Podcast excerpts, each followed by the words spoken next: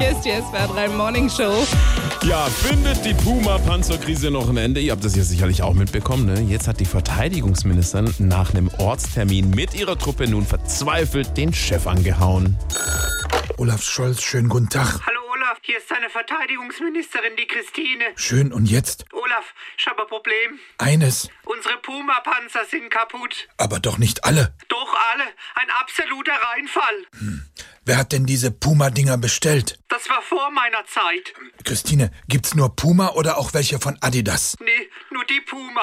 Ein absoluter Totalausfall. Wir hatten gedacht, die sind gut, aber die sind zu nichts zu gebrauchen. Das kommt mir irgendwie bekannt vor. Die kommen nicht mehr in Gang und für die Abwehr machen sie auch keinen Sinn. Was machen wir denn jetzt mit den Dinger, Olaf? Ruf beim Deutschen Fußballbund an und sag, es gibt passende neue Dienstwagen für die Nationalmannschaft. Mach ich. Schönen Dank. SWR 3.